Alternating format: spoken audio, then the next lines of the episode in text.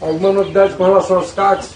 Poxa, tudo que eu pude fazer por decreto e portaria, né, de ministro, eu fiz. O número de colecionadores de armas, atiradores e caçadores, os chamados CACs, registrados no Exército, já é maior do que o total dos militares da ativa nas Forças Armadas. Você, o CAC, tá podendo comprar fuzil. O CAC, que é fazendeiro, compra fuzil 762. Lá vem dois irmãozinhos de 762. Nos primeiros dois anos do governo Bolsonaro, os registros de CACs dispararam e só neste ano já foram 95 mil autorizações, o que indica um novo recorde que será batido até dezembro. O Brasil eh, nunca teve tantas armas em circulação. O número de armas de fogo registradas mais que dobrou entre 2017 e 2020. Há uma correlação entre a facilitação do acesso da população às armas de fogo e o desvio desses produtos para organizações criminosas, milícias, criminosos em geral, por meio de furtos, roubos, comércio clandestino, aumentando ainda mais os índices gerais de delitos patrimoniais, de crimes violentos e homicídios.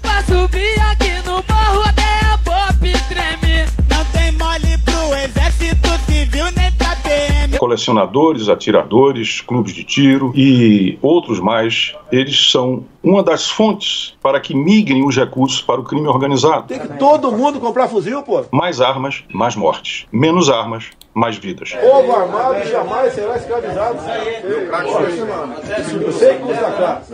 Mas tem um idiota, ah, tem que comprar é feijão. Cara, você não quer comprar fuzil, não enche o saco quem quer comprar. Em 2020, foram 50 mil registros.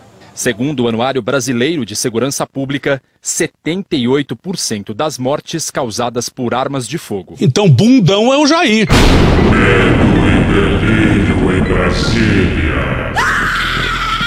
É uma canalice que vocês fazem. Olá, bem-vindos ao Medo e Delírio em Brasília com as últimas notícias dessa bad trip escrota em que a gente se meteu. Bom dia, boa tarde, boa noite. Por enquanto. Eu sou o Cristiano Botafogo e o Medo e Delírio em Brasília, medo e delírio em Brasília.wordpress.com é escrito por Pedro Daltro. Esse é o episódio dia 968. Ah, é? Foda-se. Enfia no rabo, gente. Ó, como o cara é grosso. Bora passar raiva? Bora! Bora!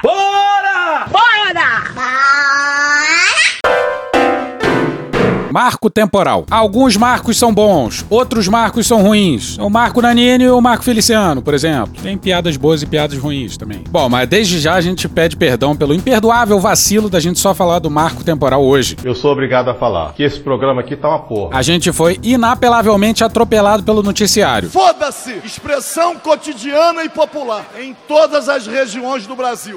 E no meio dessa Grande confusão. Deixamos de lado o assunto mais importante da semana: um ataque que o Estado brasileiro impôs aos indígenas. É uma merda esse país. Mas comecemos pelo final. O presidente do STF, Luiz Fux, Luiz Fux, ministro. Luiz Fuck you. Luiz Foda-se. Que porra é essa, Batata? esse aí mesmo, mandou de novo mais um Está cancelada. e suspendeu a sessão após o voto do ministro Faquinho, relator do tema. Voto esse a favor dos indígenas. O Enoch Taurepang comentou o voto. A gente fica feliz porque o voto do ministro foi favorável e muito bem pautado, respeitando a realidade e a Constituição cidadã, que é a que rege ainda o nosso país. Bradamos por imposição de sua honra. Então a gente vai continuar firme e forte na luta aqui em Brasília e também lá nas bases, nos nossos estados. Essa vitória é de todos nós, a gente está muito feliz e ah, o nosso objetivo maior é derrubar, é pôr uma pedra em cima desse caso do marco temporal. Sim à vida indígena, sim aos povos indígenas e sim a um país saudável de fato, que respeite os povos originários que vivem hoje nesse país. Povo unido! Povo unido! Pois é, mas o adiamento não é boa notícia. O que parece foi obra de pressão ruralista. Bora pra matéria da Mariana Franco Ramos no De Olho nos Ruralistas no dia 27. Não foi por acaso. Um dia antes da decisão do STF de adiar pela segunda vez seguida o julgamento do marco temporal, o vice-presidente da Frente Parlamentar da Agropecuária revelou que líderes do setor trabalhavam justamente para postergar a discussão. Olha só. E o presidente da Suprema Corte, Luiz, you! ao que parece, se dobrou aos ruralistas. Está cancelada.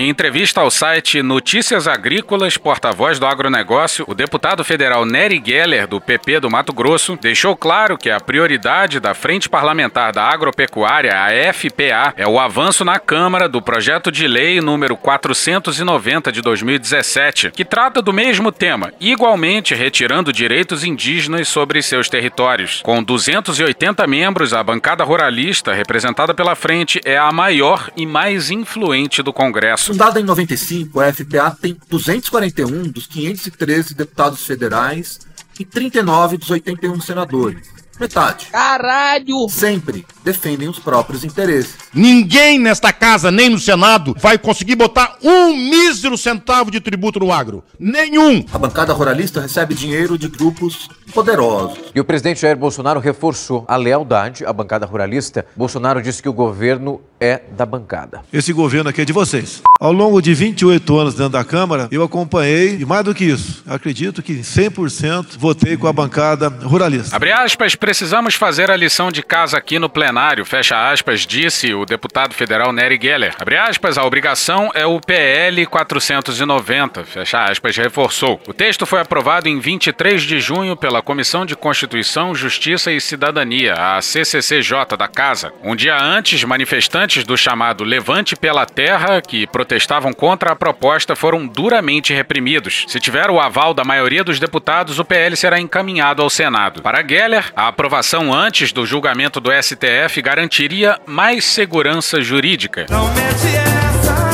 Na mesma entrevista, o parlamentar falou que a FPA atua em várias vertentes, alinhada à Fundação Nacional do Índio, a FUNAI, e ao presidente Jair Bolsonaro. Abre aspas, nós estamos muito firmes. Eu, o Sérgio Souza, do MDB do Paraná, que é o presidente da FPA, toda a diretoria da FPA, junto da ministra Tereza Cristina da Agricultura e da Casa Civil, para que a gente dê essa consciência ao próprio presidente, o ministro Luiz Fux. Fecha aspas. Fux, ministro! Em diversos momentos, o ruralista celebrou a proximidade da gestão Bolsonaro com o presidente da Câmara, o pecuarista Arthur Lira, do PP de Alagoas, que, abre aspas, tem compromisso com o setor, fecha aspas. Abre aspas, condições políticas nós temos, fecha aspas, comemorou. O entrevistador, Alexander Horta, respondeu, abre aspas, assim você deixa a gente mais tranquilo, viu, Nery? Fecha aspas. Ao VGN Notícias do Mato Grosso, sua base eleitoral, Geller explicou que a estratégia de segurar o julgamento do Supremo, deixando a decisão para o Congresso, se deve a um temor de mudança futura de governo e da volta da forma ideológica de debater. É essa falácia aí, se não tem nome, devia ter. Um reductio ad ideologia, sei lá, uma coisa assim. Como se, por um lado, tirar a terra indígena para produção mineral ou agropecuária, ou, por outro, preservar essas mesmas terras por causa dos seus serviços ambientais ou potencial bioeconômico e respeito aos povos indígenas, não fossem ambas visões de mundo e, portanto, ideológicas. Agora, essa estratégia de segurar o julgamento do Supremo e deixar a decisão para o Congresso não tem nada a ver com mais de 6 mil indígenas em Brasília, né? Os indígenas, então, estão acampados na chamada Praça da Cidadania. São cerca de 6 mil, segundo os organizadores, representam mais de 170 etnias do, de todos os estados do país, no que é considerado o maior acampamento indígena já feito na história de Brasília. Talvez os povos originários sejam quem mais tem a perder com o governo Bolsonaro e quem, pelo menos nesse momento, estejam fazendo a mais dura oposição. E passamos a Eliane Brum, numa coluna de junho desse ano, no dia 21, sobre esse projeto de lei que os jornalistas consideram mais importante que a decisão do Supremo. O ataque à Amazônia e a seus povos é articulado. E passando a boiada. A aprovação do projeto de lei aconteceu no mesmo dia em que Salles se despediu formalmente do governo no Diário Oficial. É mais importante, mas ficou na linha de baixo do noticiário ou nem apareceu. O PL 490 é a maior ofensiva contra a Amazônia e seus povos. Uma ofensiva que não se iniciou com Bolsonaro nem com os parlamentares ligados a ele, mas só chega a esse desfecho porque é Bolsonaro que ocupa o poder. Deus escolheu as coisas vis, de pouco valor. Como a maior floresta tropical do mundo é o grande regulador do clima, o que acontece nesse momento no Congresso brasileiro ameaça o planeta. Em 2020, a Amazônia sofreu o maior desmatamento dos últimos 12 anos. 1 milhão 85 mil e 100 hectares desapareceram, segundo dados do Instituto Nacional de Pesquisas Espaciais. Nos dois primeiros anos do governo Bolsonaro, o desmatamento da floresta aumentou quase 48% nas áreas protegidas da Amazônia Amazônia, segundo o levantamento do Instituto Socioambiental. Cientistas do clima, como Carlos Nobre, têm alertado repetidamente que a Amazônia está cada vez mais perto do ponto de não retorno. Recente pesquisa internacional apontou que a floresta, maior sumidouro terrestre de carbono, já começa a emitir mais carbono do que retém. Isso significa que a Amazônia começa a deixar de ser solução para se tornar um problema. Se a Amazônia deixar de ser o que é, uma grande reguladora do clima, será muito difícil, talvez impossível, controlar o superaquecimento global, afetando radicalmente o futuro da espécie humana e da maioria das outras. E passemos ao Kuntum Acroagamela, direto da terra indígena Taquaritiúa, no Maranhão, em vídeo publicado no canal do Conselho Indigenista Missionário no dia 21 de outubro de 2020. Duas mensagens, uma aos ministros do STF, que votem contra a tese do marco temporal. A tese do marco temporal, para nós, significa a consolidação de toda a violência sofrida desde o início da colonização do Brasil, violência aos nossos povos. O marco temporal significa matar a memória daqueles que lutaram por nós, memória que nós carregamos em cada um de nós. O marco temporal é violência contra o Estado de Direito, a Constituição Federal, contra todos os tratados de direitos humanos dos quais o Brasil é signatário. O primeiro apelo é aos ministros do Supremo para que votem não a essa tese do marco temporal. Segunda mensagem à sociedade brasileira, a garantia dos direitos dos povos indígenas, do nosso povo ao território, é a garantia da vida para o planeta. Mesmo sendo minoria em termos de população, somos nós guardiões, guardiães da vida na Terra, das florestas, dos pássaros, das águas. É um apelo à sociedade brasileira para que possa compreender com o coração esse, essa função importante que nós cumprimos. O território não é, é de usufruto nosso, mas os benefícios do território vão além da, das nossas comunidades indígenas. E passamos ao Ailton Krenak em entrevista à UNB TV no dia 20 de agosto. A instituição desse marco temporal já é uma violência contra a Constituição. A Constituição ela é bastante em estabelecer que a União tem que reconhecer as terras indígenas. O que acontece é que de 88 para cá, nós passamos a sofrer uma sabotagem interna mesmo ao Estado brasileiro de respeitar esse princípio que está na Constituição. O marco temporal já é um anúncio disso, é uma disposição de sabotar a demarcação das terras indígenas. E agora, essas medidas provisórias e esses projetos de lei, eles vêm é, como que jogar uma pá de cal sobre aqueles direitos que a Constituição estabelece. O Estado brasileiro ele está sendo levado a tribunais e fóruns inter, é, por desrespeitar a Constituição e por pôr em risco a vida dos povos indígenas, além de afetar profundamente a ecologia dos territórios desses povos, porque questionar a presença desses povos dentro dos seus territórios é pôr também esses territórios à disposição para queima, para destruição, para predação e para um aquecimento global do clima no planeta, que é uma questão que está em pauta e que o Brasil está sendo acusado em cortes internacionais de estar conveniente com esse ecocídio, né, com essa destruição da base ecológica da vida dos nossos povos. Não só o povo indígena é afetado com isso, os não indígenas têm tudo a perder com isso, porque o clima, o clima do nosso território, assim como o clima do, do país, do, do mundo, ele tem é, relação direta com esse evento de abertura das terras indígenas para qualquer outro tipo de uso que não seja a sua conservação e o uso continuado e tradicional feito pelas comunidades indígenas, que historicamente são reconhecidas, a ONU mesmo reconhece esse serviço ambiental que as comunidades indígenas prestam, da mesma relevância que as unidades de conservação, parques nacionais, que têm a, a capacidade de manter, em algum sentido, esse clima que nós ainda estamos é, em perigo, mas que pelo menos o uso tradicional das terras indígenas contribui para manu uma manutenção da melhora do clima. Então, são questões imbricadas. Para além de ser um, uma ameaça aos direitos indígenas, ele é uma ameaça também à questão climática global. É por isso que o governo brasileiro está sendo apontado como irresponsável e pode ser acusado, inclusive, de crime contra a, a, a humanidade. Né? É uma questão grave. Está se cogitando de levar o Brasil a um tribunal como aquele tribunal de Haia, que não é brincadeira. É uma, é uma questão muito grave. E olha como está lá escrito o artigo 231 da Constituição. São reconhecidos aos índios sua organização social, costumes, línguas, crenças e tradições, e os direitos originários sobre as terras que tradicionalmente ocupam, competindo à União demarcá-las, proteger e fazer respeitar todos os seus bens.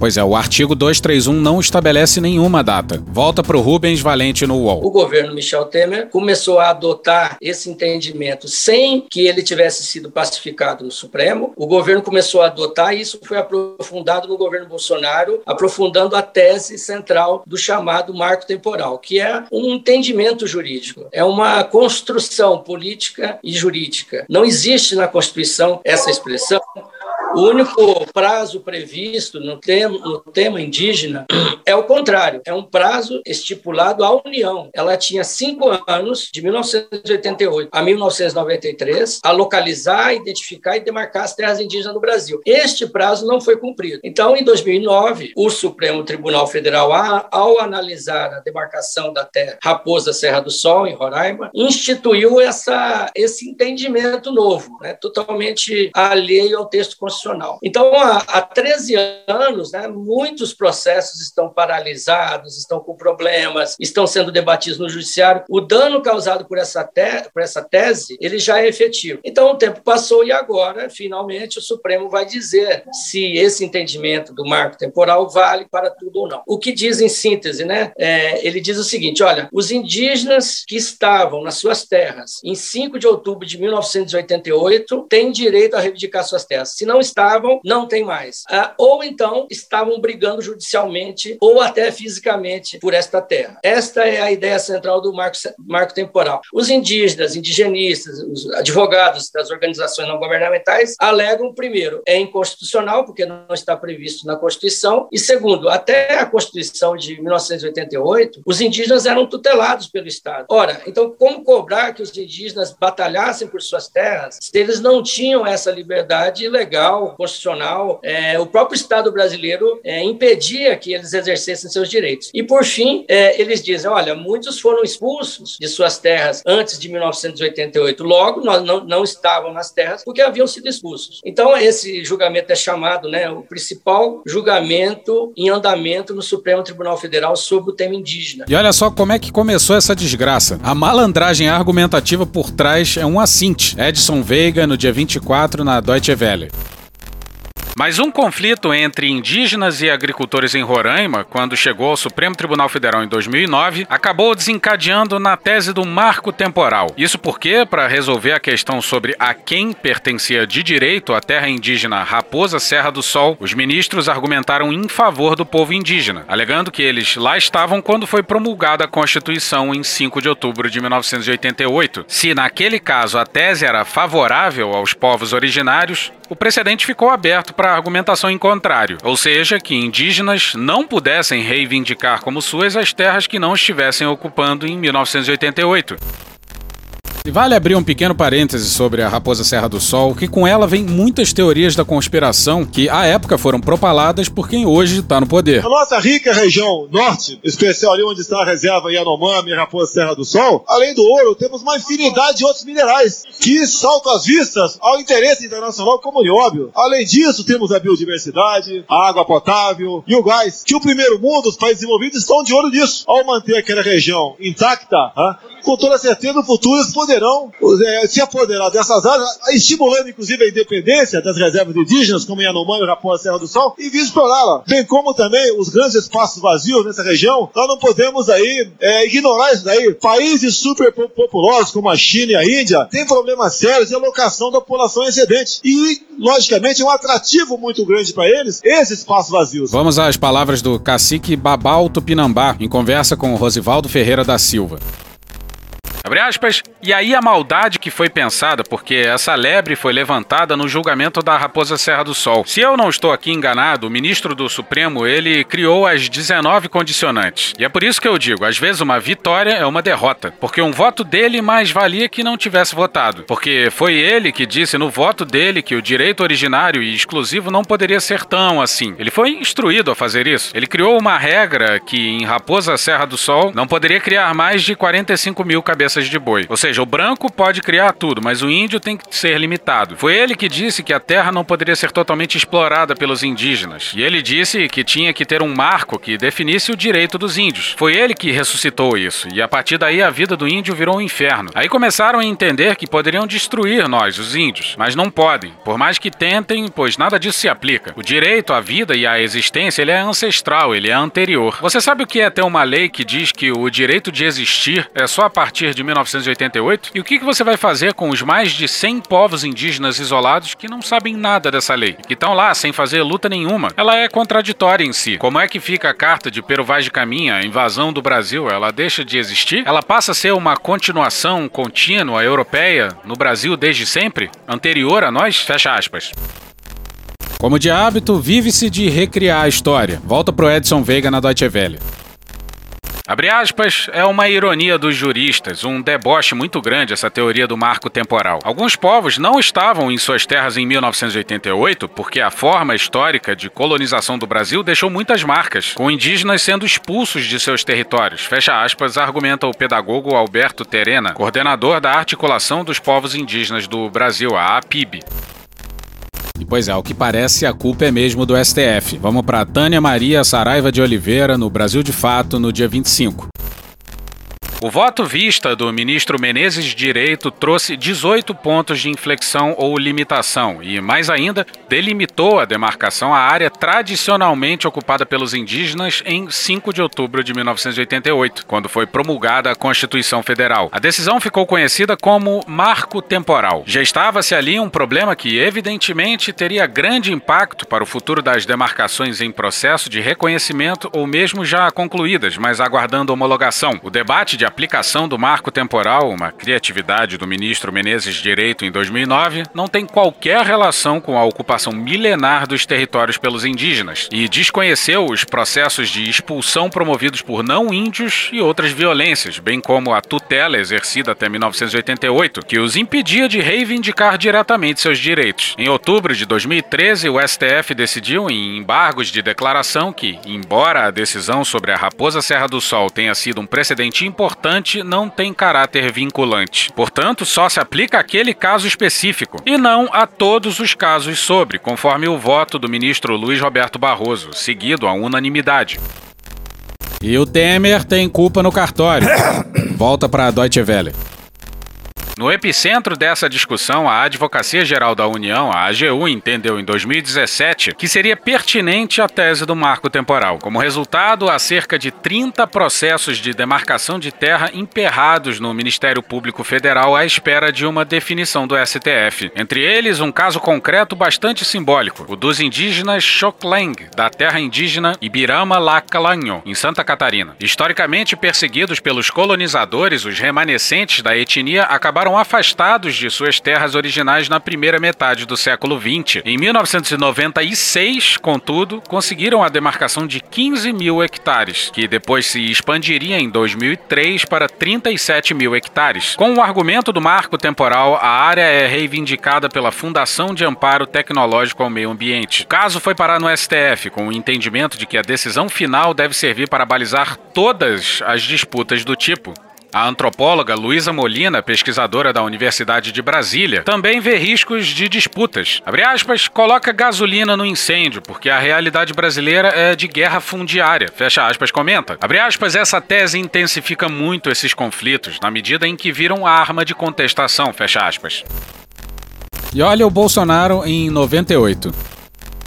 Em 1998, então, o deputado federal Jair Bolsonaro reclamou que o Brasil vivia o governo da entregação. E alardeou, abre aspas, competente sim foi a cavalaria norte-americana que dizimou seus índios no passado e hoje em dia não tem esse problema em seu país. Joselito, você é realmente um sem noção? Se bem que não prego que façam a mesma coisa com o índio brasileiro. Aham. É tarde demais. Recomendo apenas o que foi idealizado há alguns anos, que seja demarcar reservas indígenas em tamanho compatível com a população. Fecha aspas.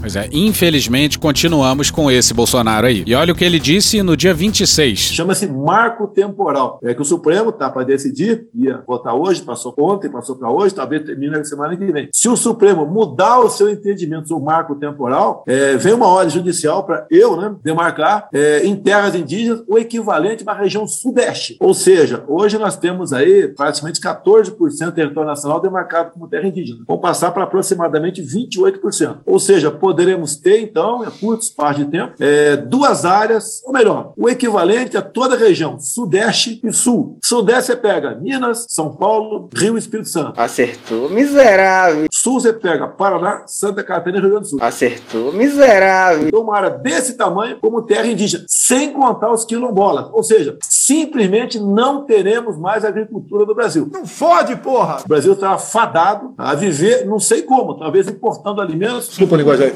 não fode, porra! Agora, pagando com que dinheiro? Também não sei. Então são três, duas decisões do Supremo, e, que precisa de modulação, né? Espero que, se, que o bom senso impere lá. Espero que, se, que o bom senso impere lá. Ele disse isso mesmo? E essa terceira possível decisão, que simplesmente acaba com o agronegócio no Brasil. Isso é mentira. Isso é mentira. Claro, isso aí é tudo uma grande. Mentira! Bora pra Nayara Figueiredo na Isto É no dia 26. O chamado marco temporal para a demarcação de terras indígenas não deve afetar a expansão de produção agropecuária prevista para o Brasil, disse nessa quinta-feira um executivo da Companhia Nacional de Abastecimento, a CONAB. Isso porque o agronegócio deve crescer com foco em produtividade e não somente por meio de expansão de áreas, afirmou a jornalistas o diretor de política agrícola e informações da CONAB, Sérgio Dezem, após a estatal projetar um novo recorde para a produção de grãos no país na safra 2021 2021-2022. O diretor da Conab disse que as reservas indígenas têm que ser respeitadas, assim como todas as demais leis, mas que isso não interfere na eficiência da agricultura brasileira, que é muito grande. Abre aspas, vamos crescer a área? Vamos. Onde? Em cima da segunda safra de milho, da soja, integração lavoura-pecuária, integração com floresta. É aí que vamos ganhar espaço, fecha aspas, explicou. Ele ressaltou que, com base em estudos do setor, a expansão no plantio da soja, principal cultura da pauta de exportação do país, não vem sobre novas áreas, mas sim de áreas de pastagens. Além disso, comentou o diretor, à medida que o plantio de cultivos agrícolas avança, a pecuária também tem se movimentado para acompanhar a eficiência no uso da terra. Abre aspas, não é isso que vai mudar a área ou a produtividade ou a oferta. Nesse momento, não é isso. Fecha aspas. E passemos à líder indígena Alessandra Corap Munduruku, em matéria da Aline Guedes na Senado Notícias no dia 25. Abre aspas. Nós sabemos onde caçamos, pescamos, onde estão os alimentos, e de repente aparece um projeto para barrar a demarcação. A FUNAI não está do nosso lado, só quer saber de mineração, madeira, explorar nosso território, deixar nosso rio sujo, floresta derrubada e entregar máquina pra gente. Mas a gente vive de vida. Fecha aspas. E voltemos ao cacique Babal Tupinambá. Abre aspas, onde é que está na Constituição que os índios não podem explorar suas próprias terras? É tão garantido o direito de explorarmos as nossas terras que é o usufruto exclusivo, um direito inalienável. Florestas, lagos, o capital é nosso e muito bem garantido. O que se deve clarear é um dispositivo que tem quando se trata de mineração. Lá no artigo 231, no parágrafo 4, se eu não me engano, e que trata de mineração em terras indígenas, então fica lá. Para o Estado poder usar o minério das terras indígenas, tem que usar o artigo subsequente, que é para a Câmara dos Deputados e Senado criarem uma comissão, ir para a aldeia, ouvir os povos indígenas, se aquele povo for favorável a minerar, aí o Congresso vai criar um projeto de lei dizendo quanto os indígenas vão ganhar de participação nos lucros. É isso que eles não querem. Durante o governo Lula, houve a discussão para a regulamentação desse artigo. O que a lei diz é isso. Pode, mas nós queremos 25% da participação nos lucros. Pronto. Aí o governo Lula bateu o pé que não aceitava. Agora o que Bolsonaro está fazendo é querer mudar a lei para que a gente não tenha acesso a nada. Mas o que a Constituição diz não é isso. É o Estado que é dono da riqueza do subsolo, sendo que nós indígenas temos que ser participantes nos lucros. E o Estado tem que se obrigar a coordenar isso, cuidar dos locais, deixar reflorestado. Todo o passivo ambiental teria de ser corrigido. Fecha aspas. Pois é, e só para constar, como nota de rodapé, o que diz o parágrafo 3 do artigo 231 da Constituição. Abre aspas, o aproveitamento dos recursos hídricos, incluídos os potenciais energéticos, a pesquisa e a lavra das riquezas minerais em terras indígenas, só podem ser efetivados com autorização do Congresso Nacional, ouvidas as comunidades afetadas, ficando-lhes assegurada participação nos resultados da lavra na forma da lei.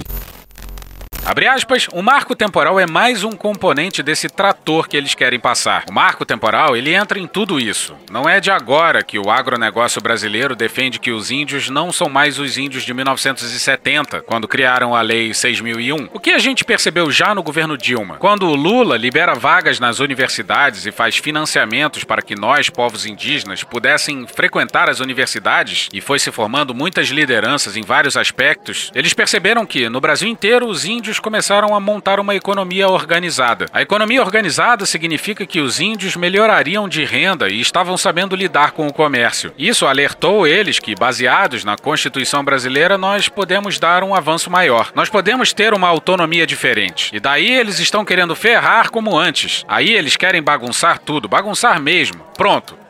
Os índios só passam a ter direitos a partir de 1988. A questão do marco temporal significa que você vai ter que alterar a Constituição inteira. A Constituição brasileira cai e o Supremo sabe disso. Eu tenho certeza que o Supremo sabe disso. Se eles votarem o marco temporal como tal, a Constituição brasileira precisa ser refeita. Os artigos indígenas estão em cláusula pétrea. O Judiciário tem que vigiar esses direitos indígenas, tem que interpelar e acompanhar a manutenção desses direitos. Está lá. No artigo 231 está bem claro que tem que fazer o Congresso Nacional. Para fazer isso tudo que eles estão dizendo, eles têm que refazer a Constituição. Se você pega todas as constituições desde o tempo do Império, tem garantido os direitos indígenas.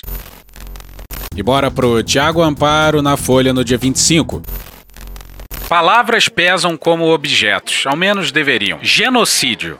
Tem o peso do facão que corta a garganta, o peso escarlate da bala no corpo, o peso ígneo da Amazônia em chamas, o peso dos tambores na frente do STF a lembrar os ministros que o Brasil é uma terra indígena. Quem dera fôssemos um país onde as palavras tivessem o peso. Ao contrário, somos o país das tergiversações. A matança chamamos de progresso, o genocida de presidente, o marco temporal de argumento. Ao congelar as terras indígenas, aquelas habitadas por esses povos em 1988, o marco temporal é falacioso na descrição da realidade, perverso em seu efeito e inconstitucional como tese jurídica. Eis o porquê.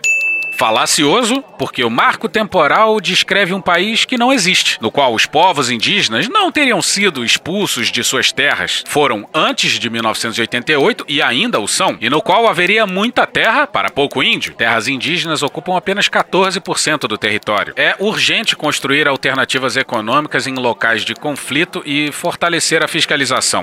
Perverso porque o marco temporal serve para regularizar a dizimação de povos indígenas. Maior eficiência se daria com investimento em tecnologia, na agricultura e com recuperação das pastagens desgastadas na pecuária. O grosso da produção agropecuária se dá em estados com baixa presença de terras indígenas. O marco apenas serve ao esbulho sangrento de terras. Inconstitucional porque o marco temporal não está na Constituição nem implicitamente. Os direitos indígenas são originais dessa terra, não do Pacto de 1988. Basta ler os anais da Assembleia Constituinte. Eis Ailton Krenak, em 5 de maio de 1987. Abre aspas. Não estamos pedindo absolutamente nada a ninguém. Estamos sim exigindo respeito por sermos os primeiros habitantes dessa terra que hoje chamam de Brasil. Somos habitantes originários desse lugar, fecha aspas. Quem dera fôssemos um país onde a leveza do respeito pesasse mais do que o genocídio. Como bem disse a Eliane Brum, o ataque é orquestrado e muito bem orquestrado. O G1 fez uma baita matéria detalhando cinco projetos de lei que formam um combo da morte, não só indígena, mas da Amazônia e do mundo como conhecemos. Matéria da Laís Modelli no G1 no dia 25.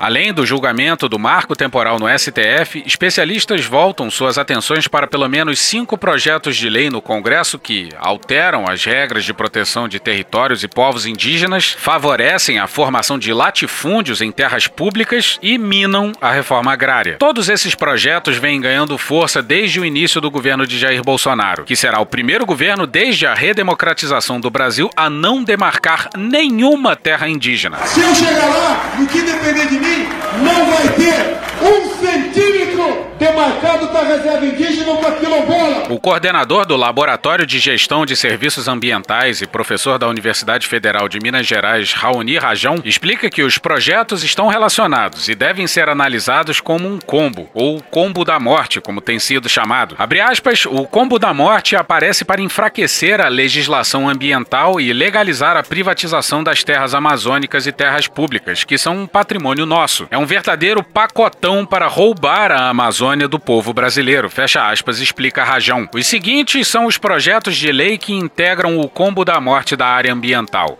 PL 490 de 2007 restringe a demarcação de terras indígenas. PL 191 de 2020 libera a mineração em terras indígenas. PL 3729 de 2004 flexibiliza e ou extingue o licenciamento ambiental de obras e empreendimentos.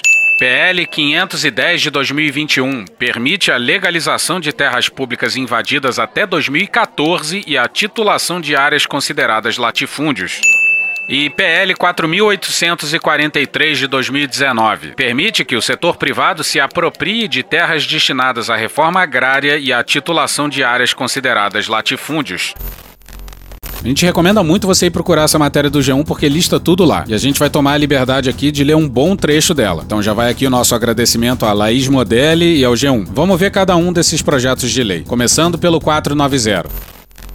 O PL 490 institui o marco temporal, determinando que teriam direito às suas terras ancestrais os povos indígenas que as estivessem ocupando no dia da promulgação da Constituição Federal, em 5 de outubro de 1988. Ele altera o Estatuto do Índio para permitir, segundo o texto, um abre aspas, contrato de cooperação entre índios e não índios, fecha aspas, para que esses possam realizar atividades econômicas em áreas indígenas. Permite que não indígenas tenham contato com povos isolados, abre aspas, para intermediar a ação estatal de utilidade pública, fecha aspas. Em 29 de junho, a Comissão de Constituição e Justiça, a CCJ da Câmara dos Deputados, presidida pela deputada Bia Kisses, do PSL do Distrito Federal, entendeu que o texto do PL é constitucional. Agora ele vai para votação no plenário. O PL foi originalmente proposto em 2007, mas rejeitado na Comissão de Direitos Humanos em 2009. Em 2018 foi arquivado, mas foi ressuscitado durante a campanha eleitoral do presidente Jair Bolsonaro. A demarcação de terras indígenas é um direito garantido pela Constituição Federal de 1988, que estabelece aos índios o chamado direito originário sobre as suas terras ancestrais. Isso quer dizer que os índios são considerados por lei os primeiros e naturais donos desse território, sendo obrigação da União demarcar todas as terras ocupadas originalmente por esses povos. O PL 490, contudo, prevê que somente os povos que estavam fisicamente em suas terras ancestrais no dia da promulgação da Constituição de 1988 teriam direito sobre as terras. Caso contrário, a União poderá retomá-las, desconsiderando os povos que foram expulsos ou forçados a saírem de seus locais de origem.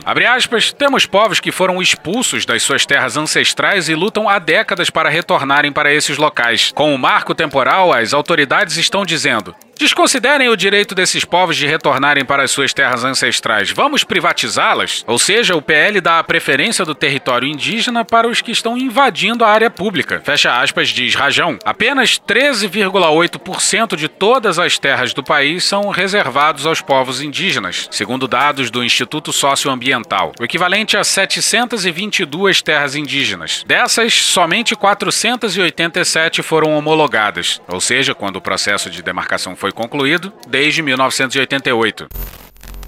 Talvez você já tenha visto um daqueles vídeos de imagens de satélite em time-lapse de áreas que foram desmatadas. Se as imagens que você viu incluíam algum trecho que cercava uma terra indígena, você entendeu tanto o porquê querem passar esse tipo de projeto, quanto a importância das terras indígenas na preservação ambiental. No Brasil, o desmatamento se dá no que chama de Arco do Desmatamento, que vai ali de Rondônia, passando pelo norte do estado do Mato Grosso e subindo pelo leste do estado do Pará. Agora vai no seu Google Maps, coloque em imagens de satélite e olha essa região aí. Você vai ver que a maioria das terras com florestas que sobraram são reservas indígenas.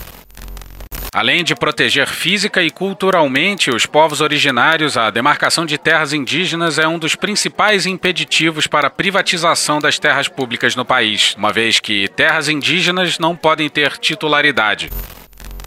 Então vamos passar para o próximo, para o PL 191 de 2020, sobre exploração e mineração em terras indígenas. De novo, na matéria da Laís Modelli no G1.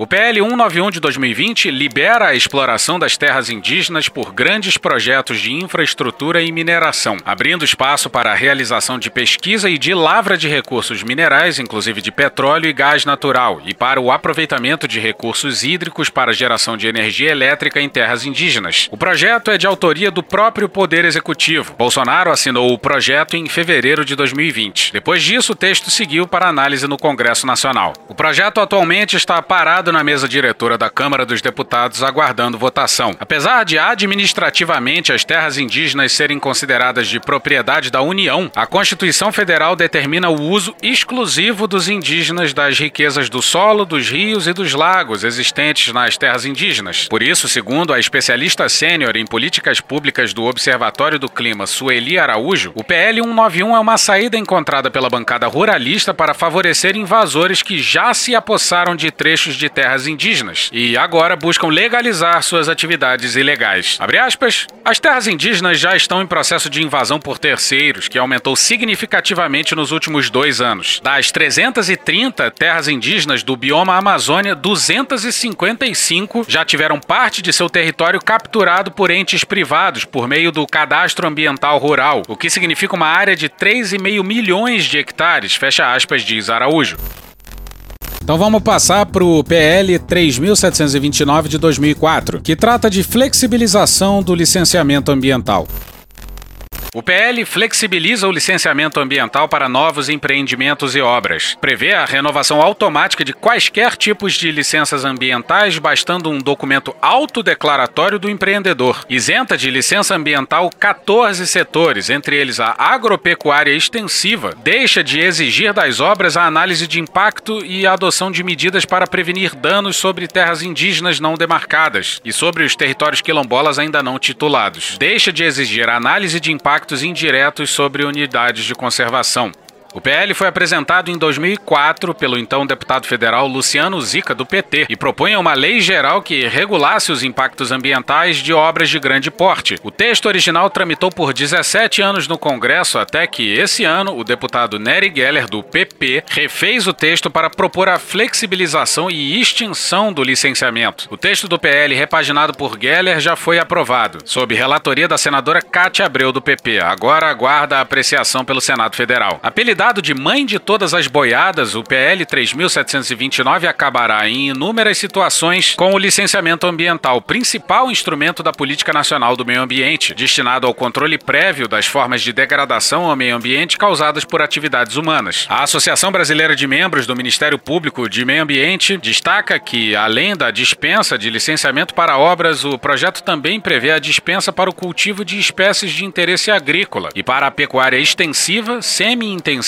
e intensiva de pequeno porte. Abre aspas, tais atividades possuem grande impacto na disponibilidade hídrica nos locais em que se instalam, em função dos sistemas de irrigação necessários, além de terem considerável impacto climático, sendo o setor agropecuário responsável por 28% das emissões de gases de efeito estufa no país. Tais impactos impõem a avaliação individualizada e, eventualmente, a determinação de implementação de medidas de compensação e mitigação, que só podem ser definidas por meio do processo de licenciamento ambiental. Fecha aspas, diz a Associação Brasileira de Membros do Ministério Público de Meio Ambiente, a Abrampa. Então bora pro próximo, o PL 510 ou 510 de 2021, que anistia a ocupação ilegal de terras públicas. O PL anistia o crime de invasão de terra pública para quem ocupou entre o final de 2011 e 2014. Permite que áreas de até 2.500 hectares sejam regularizadas sem que passem por vistoria. O projeto é de autoria do senador Irajá Abreu, do PSD, e está em tramitação no Senado. O projeto vai anistiar desmatamentos recentes e aumentar a expectativa de regularização de novas invasões em terras públicas, como terras indígenas não homologadas, unidades de conservação que possuem processos legislativos de revisão de limites e territórios quilombolas não titulados. Um estudo da UFMG sobre os impactos do PL 510, caso seja aprovado, mostra que o projeto tem potencial para abrir caminho para a grilagem de 43 milhões de hectares de terras públicas, inclusive dentro de florestas na Amazônia, já que servirá como um incentivo às invasões dessas áreas. Abre aspas, o PL mostra que o grande negócio do desmatamento na Amazônia hoje não é a produção de alimentos, mas a aquisição de terra pública. É a privatização de um bem público, especulação e enriquecimento de setores privados. Fecha aspas, diz Rajão, um dos autores do estudo. Uma nota técnica do Amazon também alerta que, nos casos em que não houve autuação ambiental, o PL permite titular áreas desmatadas ilegalmente, assim como permite que um mesmo invasor ocupe outras terras públicas. Abre aspas, pois autoriza nova titulação a quem foi beneficiado com a regularização e vendeu a área há mais de 10 anos. Fecha aspas, diz a nota. O Amazon estima que o PL 510 ameaça pelo menos 19,6 milhões de hectares de áreas federais não destinadas na Amazônia, que poderão ser ocupadas e desmatadas na expectativa de regularização. Abre aspas, se isso ocorrer, haverá dois grandes prejuízos para a sociedade brasileira. Desmatamento adicional entre 11 mil quilômetros quadrados e 16 mil quilômetros quadrados até 2027 e perda de arrecadação entre 62 milhões e 88 milhões de reais pela venda de terra pública abaixo do valor de mercado, conforme determina a lei. Fecha aspas, calcula o Amazon. Então bora pro próximo, o PL 4348 de 2019, que privatiza terras destinadas à reforma agrária. O PL permite a regularização fundiária de ocupações em terras da União anteriores a 2008, que deveriam ser destinadas aos assentados da reforma agrária, alterando a lei atual que permite a regularização de assentamentos dessa natureza criados até o dia 10 de outubro de 1985. O PL foi apresentado em 2019 pelo deputado federal Silas Câmara, do Republicanos. Foi aprovado no Senado em abril e agora segue para a sanção presidencial. Entidades alertam que o projeto permite que poceiros irregulares diferente dos que foram originalmente assentados de lotes de assentamentos da reforma agrária, ganhem o título de propriedade das terras ocupadas até outubro de 2008. Além de estender a data de ocupação em mais de 20 anos, esses ocupantes irregulares poderão legalizar áreas de até 2.500 hectares, muito superiores ao limite atual, de pouco mais de 440 hectares. Com isso, de acordo com a assessora de políticas públicas do Greenpeace, Luísa Lima, o projeto legaliza a grilagem de terras que deveriam integrar a reforma agrária, ameaçando áreas da agricultura familiar, regularizando ocupações ilegais e estimulando a violência nas comunidades rurais, mas com um falso argumento de promoção da justiça social no campo. Abre aspas, o PL 4348 de 2019 abre caminho para que ocupações ilegais em assentamentos de até 2.500 hectares sejam regularizadas, aumentando a concentração de terras dentro de assentamentos da reforma agrária e legitimando a agricultura grilagem de terras, o desmatamento ilegal e a violência no campo, inerentes a esse processo de grilagem. Fecha aspas, explica Lima. Que Deus tenha misericórdia dessa nação. E hoje ficamos por aqui. Veja mais, muito mais em medo o blog escrito por Pedro Daltro. Esse episódio usou áudios de SBT Jornalismo, Citinho e Doca, Jornal Nacional, CNN, Programa do Datena, Carla Bora, Choque de Cultura, TV Alerj, Programa Cadeia, UOL, APIB, Papo de Política, De Olho nos Jornalistas, Record News, Grupo Revelação, Conselho Indigenista Missionário, Rádio Globo, Rede Globo, Rádio Band News FM, Bonitinha Mais Ordinária, Hermes e Renato, Away de Petrópolis, Raça Negra, The Office, TV Câmara, UNBTV, TV Senado, Globo News, Chico Botelho, Léo Stronda e Panorama CBN. Thank you! Contribua com a nossa campanha de financiamento coletivo. É só procurar por Medo e Delírio em Brasília no PicPay ou ir no apoia.com apoia.se barra medo e delírio. Porra, doação ao caralho, porra. Não tem nem dinheiro pra me comprar um jogo de videogame, morou, cara? Pingando um capilé lá, vocês ajudam a gente a manter essa bagunça aqui. Assine o nosso feed no seu agregador de podcast favorito e escreve pra gente no Twitter. A gente joga coisa também no Instagram e no YouTube. E o nosso Faz Tudo Bernardo coloca também muita coisa no Cortes Medo e Delírio no Telegram. E agora a gente também tem uma loja, loja.medo e delírio em Brasília.com.br. Eu sou Cristiano Botafogo, um grande abraço e até a próxima. Bora passar a raiva junto? Bora. Permite uma parte? Não lhe dou a parte. Não lhe dou a parte. O senhor diz a ele: meu amigo aqui estará às 8 horas com o senador. Com o senador. Fechou agora na minha frente. Daí explico direito para eles.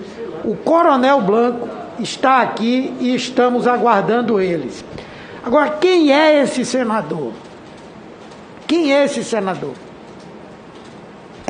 Com todo respeito, senador, por orientação do meu advogado, permanecerei em silêncio. Isso é sério, viu? Dia 2 de junho de 2020. Vossa Excelência acaba de dar a prova que faltava para o relator, que o relator disse que nesse mesmo dia 2 de junho tem um telefonema do senhor Santana, portanto do depoente, informando que estão na Delog com o Coronel Blanco. É o mesmo dia. O que é que está tá dito lá? Meu amigo aqui estará às 8 horas com o senador. Eu queria saber quem, quem é esse senador. Quem é esse senador? Atentai, Brasil. Vai vendo, Brasil. Quem é esse senador? Atentai, Brasil. Queria saber quem é esse senador. Aquele que defende a. Isso é de ser. E luta contra a corrupção. E tem disposição. Pra quê? Pra quê? Pra combater a criminalidade.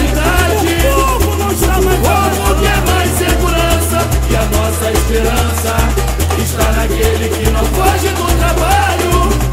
É Flávio Bolsonaro, senador. Porra. Porra. Porra. Porra. Putinha do poço. Problemas? Pornô. Pornô. Paralelepípedo de crack? Paralelepípedo de crack. Paralelepípedo de crack. Presidente, por que sua esposa Michele recebeu 89 mil de Fabrício Queiroz? Parte terminal do aparelho digestivo. Pum. Que bom do bom. Agora, o governo tá indo bem. Eu não errei nenhuma. Eu não errei nenhuma.